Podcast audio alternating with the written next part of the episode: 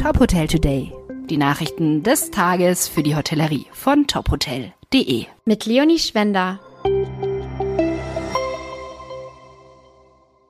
Dieser Podcast wird Ihnen präsentiert von FIBO, der weltweit größten Messe für Fitness, Wellness und Gesundheit. Die FIBO 2024 bietet ein verlockendes Angebot für die Hotelbranche mit attraktiven Fitnessangeboten, die neue Umsatzpotenziale eröffnen. Mehr erfahren Sie auf fibo.com.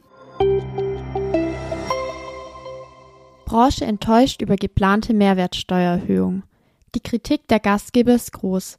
Besonders groß sei die Enttäuschung, weil die Branche bis zum Urteil des Bundesverfassungsgerichts Mitte vergangener Woche breite Unterstützung aus der Politik erhalten hatte. Laut DeHoga ist die Unterstützung offenbar mit dem Urteil gekippt. Die Spitzen des DeHoga in Bayern bezeichnen die Entscheidung für 19 Prozent Mehrwertsteuer als fatalen Irrweg. Für CSU-Chef Markus Söder ist es ein völlig falsches und fatales Signal. Die Denkfabrik Zukunft der Gastwelt sieht es als harten und bitteren Schlag für die Branche. Die Mehrwertsteuer auf Speisen in der Gastronomie soll zum Jahresbeginn wieder auf 19 Prozent angehoben werden. Darauf soll sich Medienberichten zufolge die Ampelkoalition verständigt haben.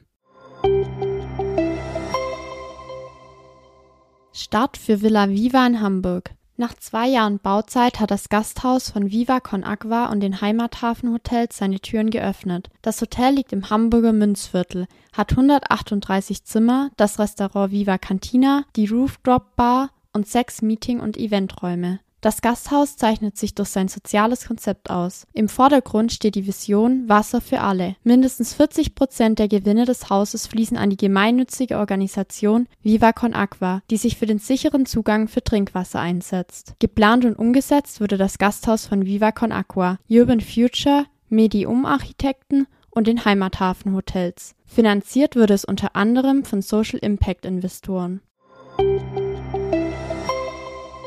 Sleep Hotels eröffnet in Prag.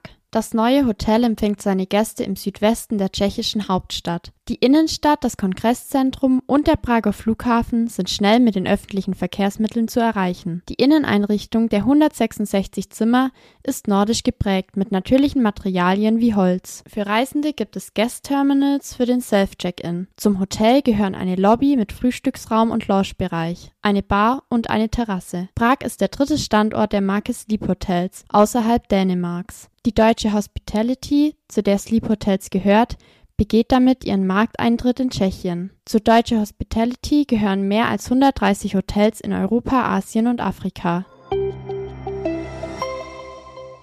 Weitere Nachrichten rund um die Hotelbranche finden Sie immer auf tophotel.de. Folgen Sie uns außerdem gerne auf Instagram, Twitter, LinkedIn oder Facebook, um nichts mehr zu verpassen.